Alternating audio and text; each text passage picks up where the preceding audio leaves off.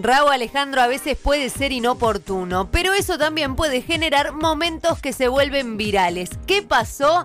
Su novia Rosalía recibió la llamada de Raúl Alejandro en medio de una entrevista. Espontánea como siempre, ella reaccionó de una manera muy divertida, hasta tierna podríamos decir. En primer momento parecía que la catalana lo iba a atender, pero finalmente dejó el teléfono y dijo, bueno, luego le digo. En la entrevista le preguntan si les cuesta estar conectados y ella responde, no es fácil porque su agenda también es complicadísima, pero siempre encontramos la manera.